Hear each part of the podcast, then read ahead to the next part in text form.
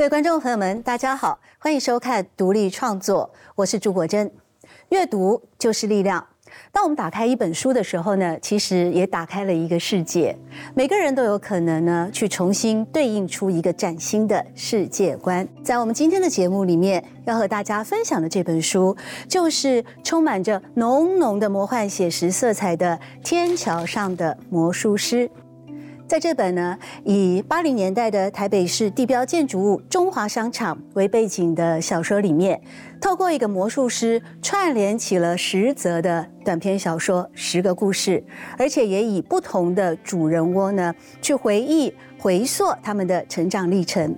我们光看这个书名出现了“魔术师”这三个字，它就隐隐约约的透露出了一种神秘与奇幻，再加上天桥。天桥是一个连接两个场域的平台以及媒介。我们想用读书会的方式，透过每一集的来宾，还有一本书的分享，能够延伸想象力，开启对文学的欲望，以及呢，对于跨界还有跨领域的交流对谈。对于台湾的书写者来讲，原住民的传奇神话的这个力量，我觉得是超乎寻常的巨大。那民意是能理解的。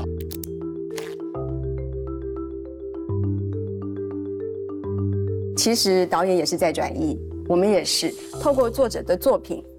我最后希望这本书怎么传达给读者？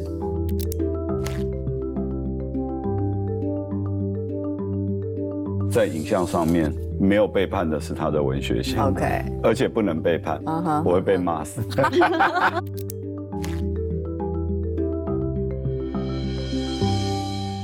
台北市的红绿灯就是这样。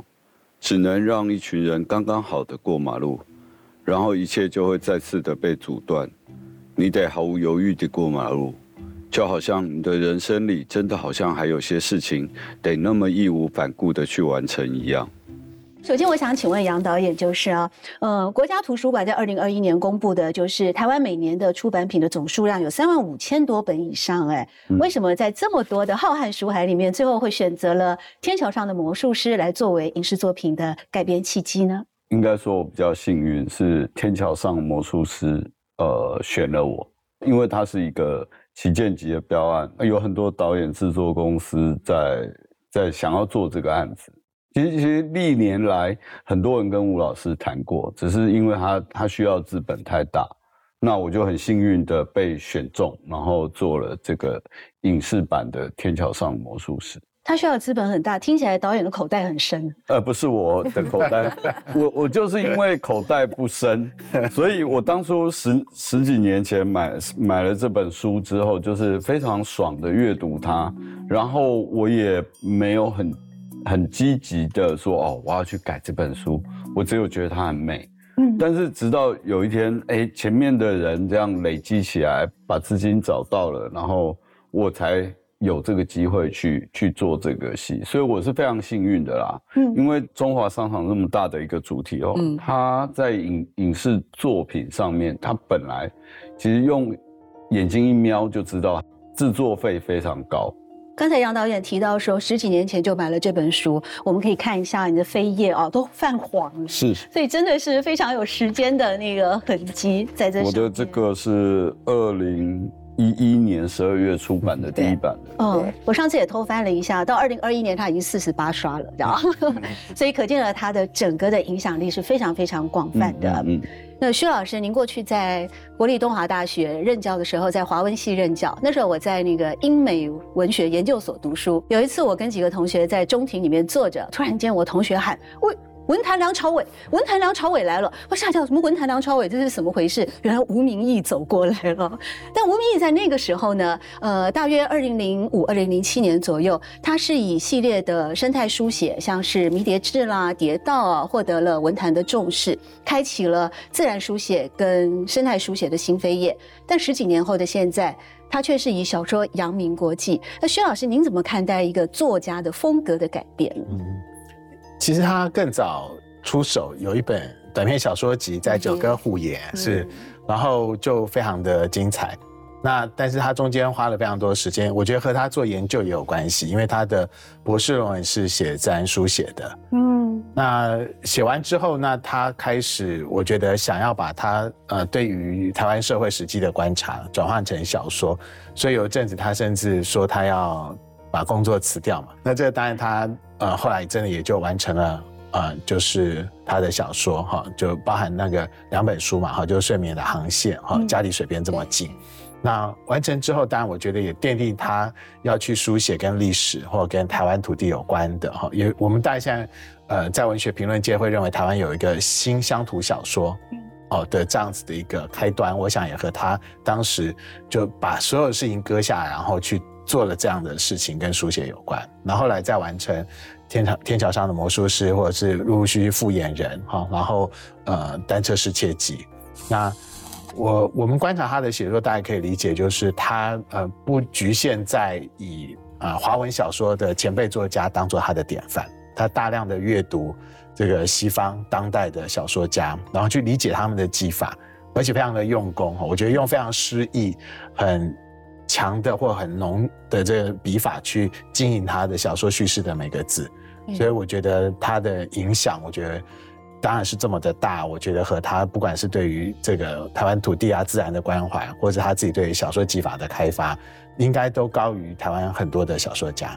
吴明义其实是会去挑战自己写作各种边界，其实他非常的清晰，他知道自己是要面对大众的，所以他也会把某些大众文学，呃类型小说的题材，嗯，然后融入到他自己书写的故事当中。所以说一个精彩的故事，然后唤起大家对于这个城市的记忆，或者对台湾历史的理解，然后或对各种族群冲突的重新的反思。我觉得他应该是很努力要。带带给台湾更大和解的一个小说家，我想明义可能后呃，也许不知道。我觉得他刚好天豪上的魔术师，因为我现在在红金泉基金会工作，其实他他串起了三代人的情感。他在里头小说，我想他在那个流光似水这一篇有谈到这个国际牌的霓虹灯塔，那是当时的第一位创办人洪俊泉先生，他的他的企业就是 National。我想大家早期大家知道那个那样子的一个一一个电一个电器公司，那那个灯一直在那边。其实整个在呃中华商场从一九六一年新建以后到一九九二年拆掉那三十一年，那到后来第二代是钱俊惠女士当了这个洪金泉基金会的执行长。那到他的第三代，他现在在去呃五十年已经交棒了。他的这个儿子跟媳妇，因为媳妇是外国人，真的是透过留下来的照片，跟跟看到，其实明义其实曾经画过中那个中华商场的一幕，就是国际牌的灯塔在这个商场上。他看到，因为他自己是一个建筑师，他就非常非常感动。洪金泉基金会也编了一本宏观时代的摄影书啊，那这个刚好其实是一九六四年。啊，然后这个是联合报的照片，我们跟他得到了版权，对，这就是我们前面的第一页，就是这个东西让他们现在的这个下一代就觉得很珍惜这个这个这个时光，然后他可以用各种艺术性的表现来把它呈现出来。所以，我我我后来再跟明义说，因为他这本书把三代的情感连接在一起，我想这也是我们最近才知道这件事情。我想也谢谢明义。因为一个好作品，杨导演，你不仅仅是带着我们找到了这个记忆，你甚至让中华商场复活了，嗯，那个景都打出来了。我自己做这本书，把它影像化，最大的感触就是吴老师的那个职人的精神，他对职人的崇拜延伸到他的书里面，不只是天桥上魔术师，他写锁匠。嗯，然后单车世界记里面写的这些单有关于单车的型号，或者是大战里面的这些很很细节的研究，这个东西的确是给新的一代创作者一个很好的示范。就是说，你你要你要写这个东西，那你先了解了，呃，小说或者是戏剧的创作，它不是只有一个情节的编造而已。你必须要了解，因为情节，这人的尔虞我诈，可能人心都差不多。但是当你在这个，你要写一个呃底层社会，那你也要先理解那个底层社会到底他的那一碗饭多么难赚到，或者是上流社会的尔虞我诈，那也要先看到。我觉得这个这个吴老师给我最大的鼓舞，就是他那个职人的精神哦，真的。超坚持，我很喜欢。有一次我看了一本漫画，里头写了变成隐形人的咒语。我专心念了咒语，脱了衣服却不敢跑出去，试咒语是不是有效？我哥说你不相信咒语，咒语就没有效。我最后还是不相信咒语，不敢楼梯跑出去。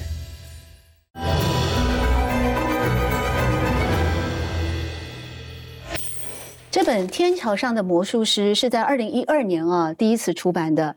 在那个时候啊，其实我们一般写作的人，或者是得过文学奖的人呢，在选择出版品的时候，都比较倾向。主流出版社，但我知道《天桥上的魔术师》在二零一二年第一次出版的时候，他却选择了一个比较小型的出版社。当然，那个时候我跟吴明义老师有一些互动啊，他的意思就是说，他认为小型出版社他可以有更多的主导权。所以我想问一下，就是在这个部分呢，那曾总编，您您在出版业有这么多年的经验，您怎么看待这种现象？其实我从家里水边那么近，跟迷迭志，我就非常非常欣赏他。但是因为看了他的书之后，其实他还有在装帧上，包括他的用纸、对油墨，对，他可以，就是他基本上作为一个作者，他都关心到这么仔细。我甚至因为看了他那个家里水边那么近，跟迷迭志，我就发讯息问问他说：“哎，你的用的是什么样的纸张？”他完全都是用环保的材质。他的所有的书里头的版型，包括插图，包括封面，那名义。他都希望自己参与的更多。那我觉得他选择夏日，其实他就说到，他觉得在夏日来讲，这些都是他当时熟悉的编辑，或者他早期出书的时候，我想很多的作者都很顾念旧情的。嗯，他很珍惜那个跟作者跟编辑之间的情谊。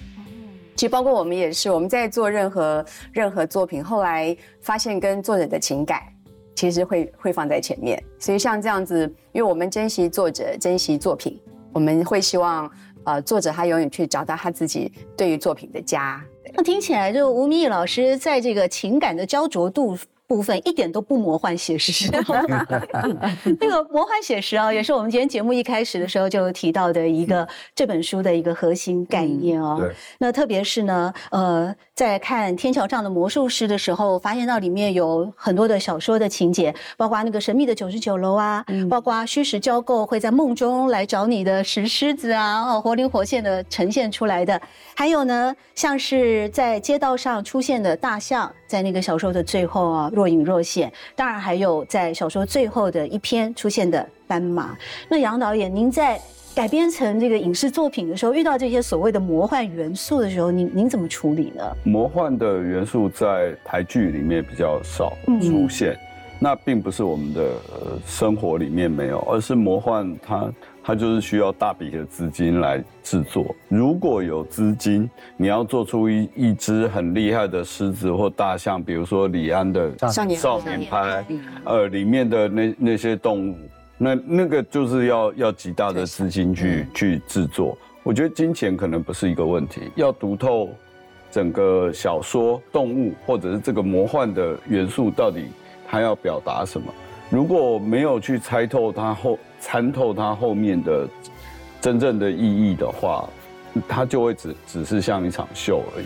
比方说，呃，这个书里面的金鱼好了，嗯，我们是非常读了非常多次，然后在几个编剧，然后包含制作人在抽丝剥茧，这个女主角她就是遭受到性侵的。然后有的人就说，对她有遇，呃，他有读出来；有些人就说没有啊，到底在哪里？最后我们终于在吴老师的字。字句里面找到那个非常轻轻的一笔哦，他去写了这个这个事实这样子，所以比如说金鱼这意象，你你可以把金鱼做的很炫，但如果没有想透他为什么用金鱼的时候，那那就会沦为一场秀，所以难度最难的是。参透这个文学，它后面的意思是什么？把它翻译翻译成视觉化的影视语言，这个是最难的。那曾总编过去有主导过非常多的畅销和长销的书籍啊，有没有思考过那个书里面如果也出现了魔幻的元素，你要怎么样去呃搭起一个好像文本翻成影视作品的媒介？在魔幻写实这部分，呃，我我经营的小说的部分比较少，大概就是写实的部分比较多。嗯，对，所以在在这份，我想我们在谈的时候会在谈。那我们那时候在整个的媒合的场合当中。大家关注就是天桥上的魔术师。其实，在二零一二年，就那年的那国际书展，其实就已经已经在谈这件事情，一直到二零二一年，我们才看到真的将近十年的时间。所以，我觉得这个东西，其实我们自己看过很多电影，其实是是不真的是不好表现的。嗯，那我觉得后来杨导可以把这部这样的一个小说，就是在我印象当中，我自己非常非常喜欢这部作品，能够用一个影视的方式来表现，我觉得是非常非常难的。我觉得很难，我觉得非常难。你要问我。我觉得我们从文字来想象画面都是不容易的。嗯，对，嗯，我觉得最难改编的应该是诗吧，嗯，尤其是诗本身，它就具有多重的奇异性，还有暧昧性。我们举例来说，徐文蔚老师其实也是一个非常著名的诗人，在您曾经发表过的一首小诗《愿》里面，你有提到说，卑南溪弹着芒草的音乐，海潮总是唱着摇篮曲的歌声。哇，这个意象，这很魔幻了。对，因为我我想，其实对于所有的。在台湾的作家来讲，他必须要从他的土地里头找到力量，特别是我们在花莲生活，原住民的神话，那其实距离我们就会非常的近，然后它就变成我们血液里头的一部分。那所以当一个现实的题材发生，呃，例如说我们可以看到这个火车的事故，啊，那那当我们要去书写这样一个事故的过程里头，写成一首诗的时候，那。原住民的神话会走进我们的诗里头，然后，但是它同时又带来这种讽喻这个世界、这个现实很重要的一个力量。那其实我们回头来看，很多人认为民意小说里头有很强的魔幻写实性。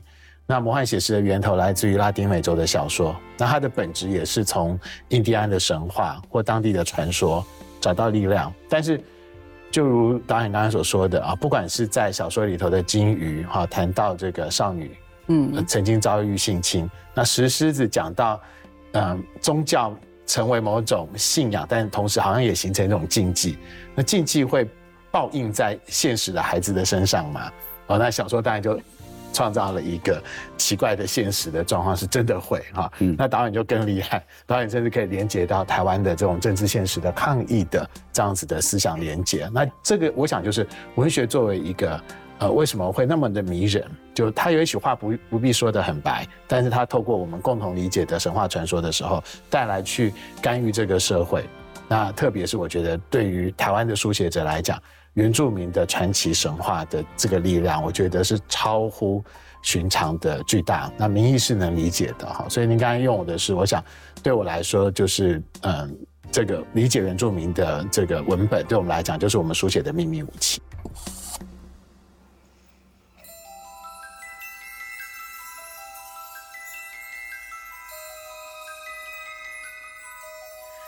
世界上最厉害的魔术。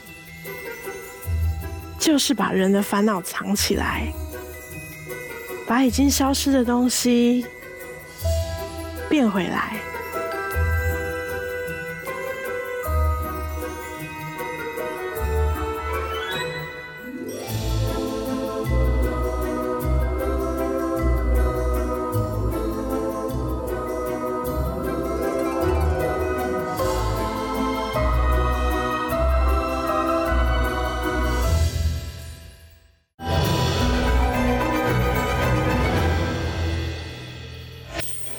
桥上的魔术师这个小说集里面有一篇作品啊，嗯，强尼河流们呃，这个短篇小说它的主人翁就是一个原住民阿猴。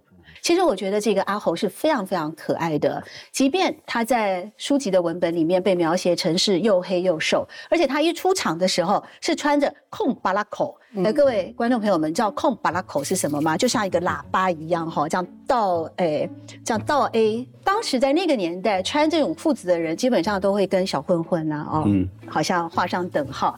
他一出场的时候，又一直在吆喝人家来啊，来西服店啊，然后无所不用其极的在招揽生意。但是当他一弹起吉他的时候，他的那种歌声，而且 even 他不是字，但他会唱英文歌曲《Dust in the Wind》，风中之城，唱的如痴如醉的那么迷人，而且他人缘也很好，所以他要去当兵的前夕啊，那个所有在中华商场穿空巴拉口的人都来给他敬酒。他呢所工作的三旗服饰店老板给他包了一个大红包，但是他最后的结局很凄惨。我们也注意到了，就杨导演，你在改拍这篇作品的时候啊，你设计了两种结局，为什么呢？嗯，呃，因为我一直在想魔术师魔术到底是什么，然后因为这里这这本书里面充满了各种的呃分离、死亡、消失，但放在戏剧里面的时候，那个压力是非常巨大的，因为我每一集都要有一个魔术。呃，形式上的魔术或者是意念上的魔术，那其实第八集这个算是变得最厉害的一个，就是呃魔最世界上最厉害的魔术是把消失的东西变回来，时光倒流。对，那那最厉害的，更厉害的是可以把结局改变。如果呃阿猴跟小兰那个故事放在三十年前这个小说的这个时代是成立的兵变，然后。呃，男的杀杀死女的，可是放在三十年后的现在，爱情还是这个样子吗？就是说，爱情它它可以有另外一种解法。那过了三十年，我应该给观众另外一个可能性，所以我就给了两个结局。那是呼应他这个魔术师的万能这样子。其实当时。连续剧播出的时候，很多讨论区在讨论说，这跟汤英生的故事息息相关哈。也就是说，都市地区的原住民的年轻人，嗯，然后他受到了某种压抑之后，然后啊发生了一个血案哈。那呃，我想大概呃，这个有点牵强附会了哈，因为阿高不是师师专毕业啊，他是甚至连字都不认，差蛮远的。对对对，所以其实我觉得阿高这个故事，其实你你抽换掉他的原住民身份，都成立。对对对，都成立。至少在我当兵的那一段时间，对，听过无数兵变啊，甚至男生剃光头啊，然后然后当然也发生悲剧的故事也有的哈。那但是。你会看到，呃，在这这个故事的叙述的后半段的时候，其实吴宓好像很想告诉我们说，其实事实的真相比比我们想象的复杂的多。嗯，所以会有一个版本，又有一个版本，又有另外一个版本，呃，究竟是？呃，他杀，但他说，呃，枪杀好像也不是致命的原因，所以又听到一个版本是什么？然后媒体上又说的是什么？小说家其实想要辩证一件事情，就是说社会事实比你想象来的更复杂。对。那可是我觉得，当杨导把它编成这样子一个两个版本。让你开放性的去选择，也许真的小兰被阿搞枪杀了，或者是其实不是的哈，就是也许会有个更大的宽容去结束了这样一段不适合的爱情。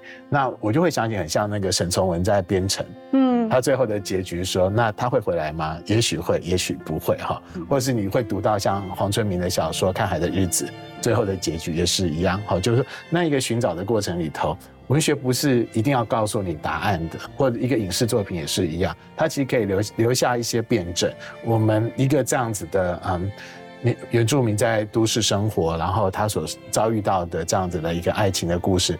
那我觉得应该可以有一定的开放性的思考，对。那我觉得这是一个，我觉得不管是阅读小说文本的时候的那三个版本，或者是导演给我们的两个颠颠倒的版本，我觉得都是艺术作品很迷人的一个部分。我个人认为哦，吴明义在这边强调他的原住民身份，只是因为他要侧写。这个阿猴长得很帅，为什么呢？因为那个一九九三年的诺贝尔文学奖得主 Toni Morrison 曾经说过：“我绝对不会写他轻柔的说，如果这个角色说话不够轻柔，那又何必去写呢？我必须保留很大的空间来让读者听他怎么样轻柔。也就是说呢，这个角色呢，呃，小说作者不用说他很英俊，要不然。”你看，一个不识字的，又十九岁了，怎么会跟一个膝盖像月亮一样圆满的女孩子，又是一个中华商场最有钱的、最早。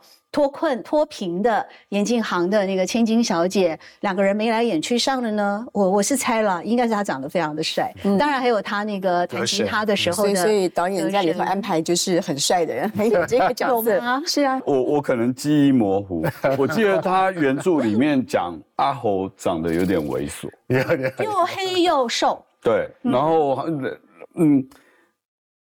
以影剧作品来说，实在是无法在外观上面，就是说去去做一个很猥琐的描写，因为观众就要很用力的去思考说为什么。所以我先把那个条件先，因为他后面还有一个更难的条件，就是两个人的社经地位差太多。是，那我宁可把重点放在。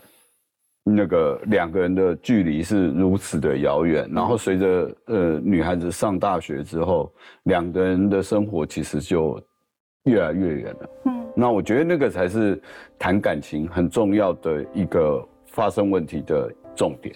对，《恋恋风尘》也是这样嘛，就是后来就冰冰，而且有书信，对，就是这。对对对对。小说里面有一个。部分是我非常感动的，就是他透过一个小孩子的眼光来看待这个哥哥姐姐们的爱情。是。那当小兰跟阿侯呃两个人眉来眼去的时候，他们常常就绕到那个厕所，而且每次只要一聊天，就好像要世界末日一样，就会聊个不停。我觉得这就是一种爱情的初萌啊，就是你即使有社经地位的差异，但这个人在当时就是对的那个人嘛，你就是跟他有聊不完的话题，有开不完的笑话，有想不完的愿。愿景有共同要去走一辈子的那些期望，这是一个爱情最纯粹的质地，所以也是这篇这本书里面我最喜欢的篇章。那我不知道，那曾总编您我喜欢我之前呃，因为这个书大概就是十十年前看的，当时我喜欢第一篇《天桥上的魔术师》，我后来最近特别在看，我喜欢金鱼。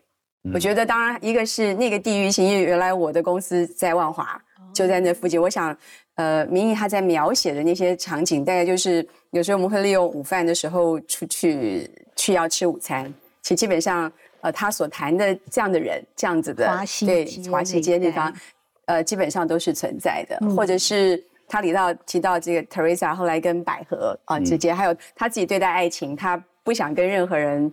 有一个长期的关系，而他在爱情上，那我觉得可能年到了某一个年龄，后来慢慢能够体会这样的情愫啊，或者是你很你你希望你希望你还是你有所爱，或是你爱人，可是你不希望产生一种太强的连结性啊。我觉得呃，我我自己后来是是很喜欢这篇的，刚好最近看了一一一一个一个评论啊，就是今天有一个坎坎城影展的主席吉尔。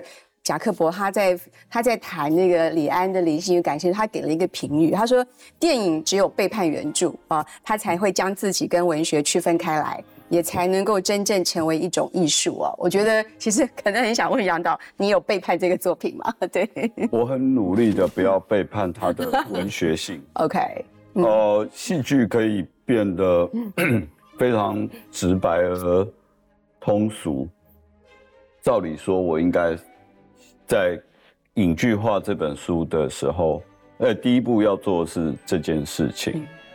但当我直白了以后，剧本通过了以后，当我在拍摄的时候，我反而要求摄影师要把书里面的诗意、文学性的模糊拍出来，在影像上面。剧情上面，我可能要帮观众解答这本书里面呃模糊掉的情节。把它具体化，可是，在影像上面没有背叛的是他的文学性，OK，而且不能背叛，我会被骂死。就这么美的一本小说文字，然后你，我我最后出来的东西没有没有它后面的深度的意境的时候，那就不行。OK，情节可以直白。影像或者是它背后的意义，要要要有它的文学性。那个背后的意义是什么？之前杨导有提过，其实你在读完整本书以后，有感觉到一种很深很深的哀伤。对，呃，每一个出现的动物，或者是每每变一个魔术，呃，观众看的是哦，他变了一个把文鸟哦从。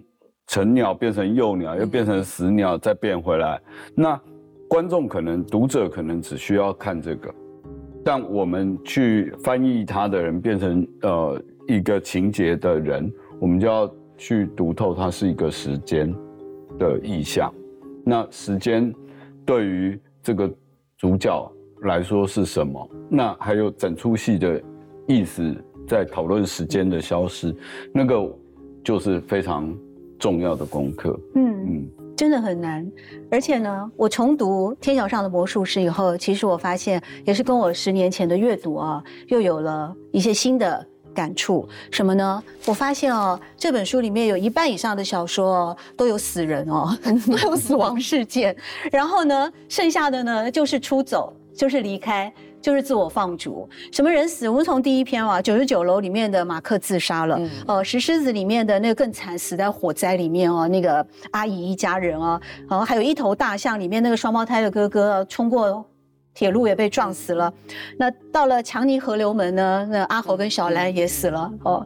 那好吧，终于到了金鱼啊，刚刚我们曾总编最喜欢的，但他也消失啊，那个特丽莎就出走了嘛。所以一样都是有一种好像离散的哦，离开的感觉。那不要更不要讲鸟，到鸟的时候那死的更惨。那好好的鸟啊，被猫给吃了内脏啊，被老鼠咬了头啊，这些的，所以好像这个死亡跟一种离散感啊、离去感、出走感，嗯，似乎都蛮充斥在天桥上的魔术师。那薛老师，您从一个嗯，不管是就是您的文学方面的钻研啊，或者在新的数位时代，难道我们就要？呃，用平常心、很淡定的来面对所有的离散跟死亡吗？其实，类似的问题，有时候我们会忍不住想要问那个作家，对，就是说，你那么辛苦，已经刻意去经营一个这么美好的人，然后或者这么可爱的动物的时候，你怎么舍得让它死去？所以，那个不好的小说家就是不够残忍。我们刚刚特别提到说，如果台湾现在有所谓新乡土或者新写实的小说家的代表。那我觉得明义他进入了这个社会现实里头，其实他非常的认真哈。那他像一个这个狩猎者也好，或者是一个拾荒者也好，那他出入在万华的街头，或者和游民接近，或他童年时候的观察的记忆，他其实会看到这个社会非常底层或黑暗的人的生命的脆弱，或我们讲的这种裸命的状态的存在，是明义目击到的，也是他认为说，那他。如果要进一个文本的时候，他会想书写下这些人的故事，那所以他形成了一个比较大的反差的时候，就是，呃，他他会先把他的美好表露出来，然后但是他又会很残酷的让他离开。哦，他的生命离开这个美丽的世界。好，那我们读《天桥上魔术师》的时候，你得到的巨大的哀愁，常常是来来自于这里的。就是当你万分不舍的时候，他会告诉你，他并不是魔术，他是真的会和这个世界告别的。人真的会死，人是真的。对，安娜卡列里娜必须死，死必从法利夫人也必须死。对对对，那就是这这些伟大经典的作品。对，因为同样的问题，有时候我们也也会跟一些我们很喜欢的小说家，你怎么那么残忍？他说，因为我真的很热爱他，就他很热爱这个角色，所以他才下得了手。所以读者其实当然也也要有心理建设啦。哈，我觉得读一个好的作品的时候的那个，尤尤其他也许就是让你预习到、预演到了这个生命当中某个黑暗的时刻。对，杨导演，我们在。翻拍这个小说文本的时候，哈，您刚刚在前面有提到一个很重要的概念，就是其实现今很多的影视作品，尤其是电视剧，基本上是要喂养观众。也就是说，在电视里面，因为我们在家里面透过串流平台来看电视剧，我们随时可以暂停，我们可以呃倒杯茶，我们可以去上个洗手间。但是电影不行，电影你被关在一个那个电影院里面，你必须把这个艺术品，你要像看一本书一样，你要从头到尾要把它看完。所以你提到一个，我认为我自己也非常啊有收获的字眼，叫喂养。那对，就是那这个喂养的过程，其实也就是我们现实生活。人生酸甜苦辣，很多事情哦不尽如人意。那我们遁逃到一个电视剧里面的时候，其实就希望被喂养，喂养一些正能量，喂养一些呃愉快的元素。那您您作为一个呃导演，尤其现在又翻拍一个呃这么哀伤的、有死亡、有出走的《天桥上的魔术师》，你如何去有试着去喂养吗？说喂养比较批判一点啊，不会，我觉得很幸福啊，nutrition 啊，养分啊，营养品哎。OK，可能我后来呃努力的，因为我我前这这个职业生涯里面比较最近的十年，大部分都做电影，然后呃翻拍这个的时候，它又是一个电视剧，所以我又努力的在回想电视提供给观众的是什么。当一个上班族或者是一个。普通人他工作了一天回家之后，他的确，他想要笑笑笑，然后度过这个晚上，然后累了睡觉。那如果是一些很深刻的东西，尤其是像这本书里面谈那么多死亡啊、消失啊，那我就有义务要去翻译这个死亡跟消失。嗯，我为什么非得要在戏剧里面做这个事？我不能赖给作者嘛？但我是他的他的翻译者，我倒不觉得我在影视作品里面会去把他的死亡变得残忍跟黑暗。它就是发生了，时间来了，这个这个地方就是旧了，它会拆掉。呃，人长大了，你的初恋就是会消失。但是这些，当它消失了，只要你回忆还在，这些东西都可以鲜活的回来。那我觉得这是能够解消解观众压力的一个方式啊。在生活压力这么巨大情况底下，还要再去阅读一个很悲伤的作品的时候，呃，会会很辛苦。所以我试着努力告诉他们说啊，消失的东西终究只要在你的脑海里，你爱过它，它就是活的。就像春天的树，站在原地一直等，总有一天你会等到那朵离开很久很久的云，又回到自己的头上。消失的人是可以回来的。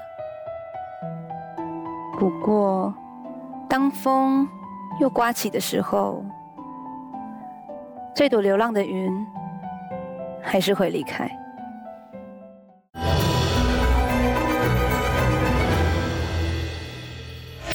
刚才薛老师啊，还有杨导演都不约而同的提到了一个，就是现实生活里面的残忍的这个面相啊。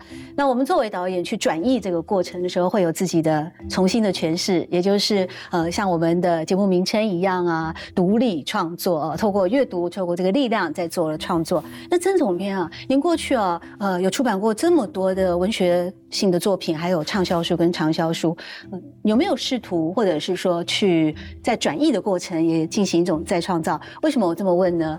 海明威啊，我们都知道啊，其实他的小说听说有百分之七十都被编辑改过。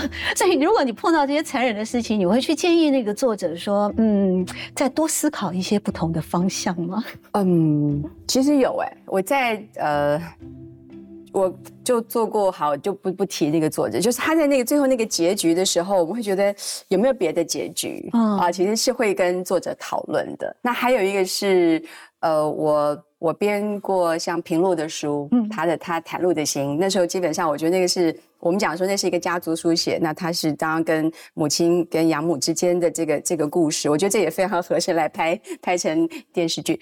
他到后来的时候，我们会发现前面当然他有他很我们讲比较悲惨或辛苦的过程，到最后其实我我问过他一件事情，就是说那后来你的人生，如果你跟你的上一代跟你的母亲有这么多的纠结，那你到后来的人生。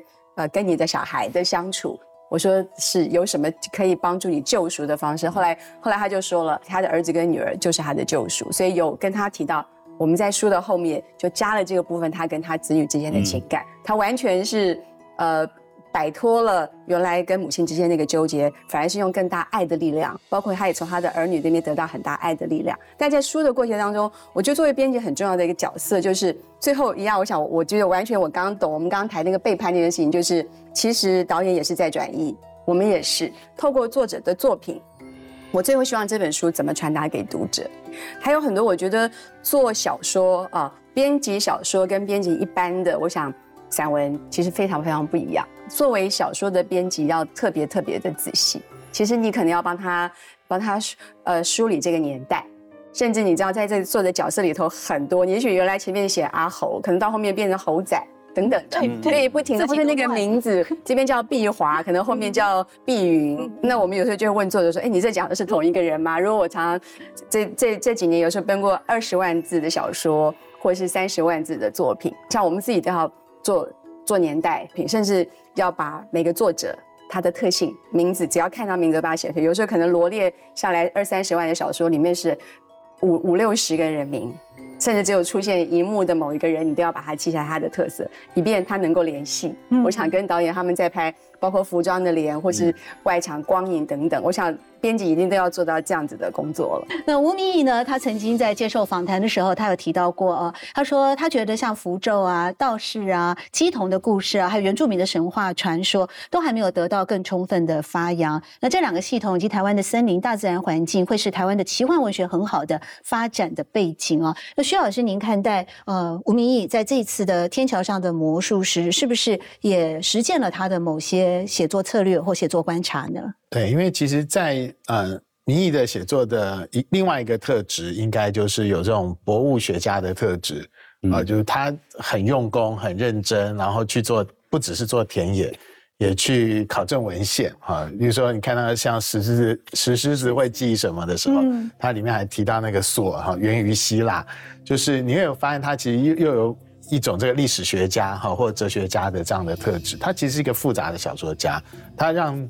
很多的其他小说家，我觉得看到他的时候会有敬重之感哈，就在于说他其实写作小说的那种用功的程度是非常高的。那另外一个，我觉得就是我们刚才特别提到的，就是那他他其实相信生态知识是很要紧的。那当然，他也用一种极度挑剔的方式，他在学者的角度，他会用生态知识去检验其他人的小说。嗯，那他有另外一个系列研究是这样子进行的。